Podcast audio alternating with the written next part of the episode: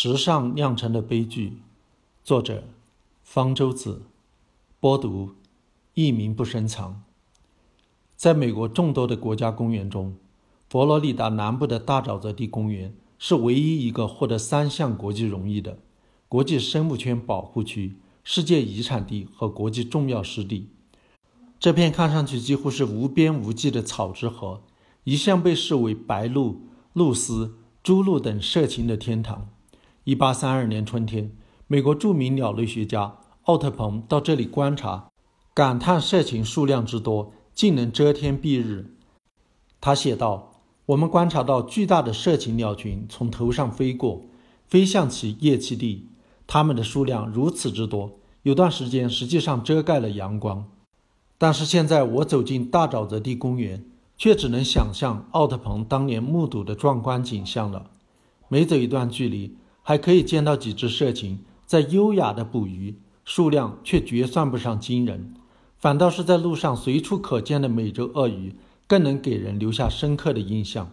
公园提供的资料说，我们今天看到的社禽数量不及当年的十分之一。但是我们今天还能看到它们的存在，已属万幸。这些美丽的鸟类一度濒临灭绝，原因在于它们在繁殖季节。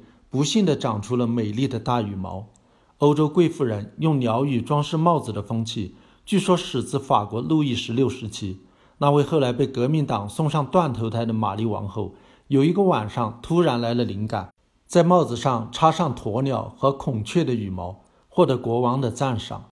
于是贵妇们竞相仿效。鸟帽在西方国家中真正成为时尚，并从欧洲传入美国，则是19世纪下半叶的事了。这时候，鸟帽乃是地位和美丽的象征，它能代表地位，因为一顶用珍稀鸟羽制作的鸟帽的价格在当时高达上百美元，相当于现在的几千美元，非一般人消费得起。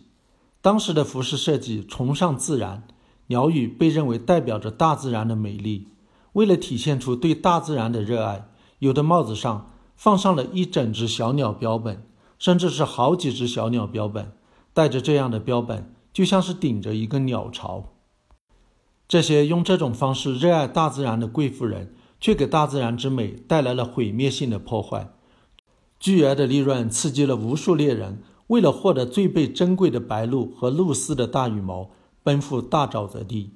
他们在枪杀了鸟类之后，只拔取带走大羽毛，而把鸟的尸体丢弃不顾，因为他们捕猎的是繁殖期的成鸟。成鸟的死亡意味着它们哺育的幼鸟也必死无疑。美国鸟类学家联合会在一八八六年估计，当时每年有六百万只北美鸟类为了制作鸟帽而被杀害。也有人估计，这个数量实际上高达每年两亿只。与此同时，另有一些贵妇人决定用另一种方式热爱大自然。他们成立环保组织奥特鹏学会，呼吁改变戴鸟帽的时尚。呼吁政府立法保护鸟类。这时，白鹭大羽毛的价格已涨到黄金的两倍。光是纽约市就有八万多名女工靠制作鸟帽为生。要对抗如此巨大的经济利益，光靠爱心的呼吁是徒劳的。到一九零零年，美国联邦政府终于通过法案，禁止受保护的野生动物的运输和销售。这时大沼泽地的白鹭和鹭鸶的数量已仅剩几千只。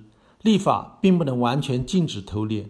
有三名看守人为了保护鸟类而被偷猎人杀害。在一九一一年伦敦的一次拍卖会上，一下子就卖出了近十三万只白鹭羽毛。如果不是在第一次世界大战后妇女时尚发生了重大改变，大沼泽地的色情肯定会完全灭绝。自上个世纪二十年代起，妇女流行留短发，没法再戴鸟帽了。鸟羽退出了市场，对社禽的屠戮也随之终止。到三十年代，大沼泽地的社禽数量攀升到了大约二十五万只。不过，大沼泽地作为鸟类天堂的日子已经一去不复返。此后，由于对大沼泽地不合理的开发破坏了社禽的栖息地，百分之五十的湿地消失了，社禽的数量又逐渐下降。在九十年代时，仅剩不到一万对。近年来，由于美国政府花重金治理和保护大沼泽地，涉禽数量据报道增加到了近七万对，但是前景仍然很不确定。大沼泽地的另一种著名居民美洲鳄鱼遭遇了相似的命运，在涉禽被大量屠戮的同时，美洲鳄鱼也难逃厄运。不仅鳄鱼肉被视为美味，而且鳄鱼皮被视为是制作皮带、皮鞋和钱包的绝好材料。小鳄鱼甚至也被捕杀，整只包了做成标本装饰钱包，而且这个时尚一直没有改变。在上个世纪二十到三十年代，大沼泽地的涉禽数量开始恢复的同时，美洲鳄鱼却变得极为稀少。美国童子军的创始人丹尼尔·伯德当时曾经在大沼泽地考察了一年半，仅找到四条成年美洲鳄鱼。一九四六年，大沼泽地成为国家公园后。美洲鳄鱼获得了保护，其命运才发生了戏剧性的变化，出现了一个罕见的奇迹。现在那里栖息着一百多万条美洲鳄鱼。但是，像美洲鳄鱼一样，仅仅通过法律保护就能让其摆脱濒临绝种境地的现象，毕竟只是例外。人们的非理性追求，往往不是法律能够杜绝得了的。在一九八七年。老虎被列入濒危野生动植物种国际贸易公约时，全世界还有几十万只老虎在野外求生。而今天，经过了二十年的保护，野生老虎的数量却降到了不到三千只，已难逃灭绝。除了栖息地的破坏，一个主要的因素是偷猎。为了满足亚洲黑市对虎骨、虎鞭的需求，没有任何科学证据表明虎骨、虎鞭有特殊的药效，所以。把虎骨、虎鞭当宝贝，乃是一种迷信，一种崇拜老虎神威的古代巫术的残余。要拯救这种美丽的动物，应该尽量改变崇拜虎骨、虎鞭的时尚，而不是像某些人设想的那样，通过豢养老虎并销售其虎骨、虎鞭来迎合乃至刺激荒谬的时尚。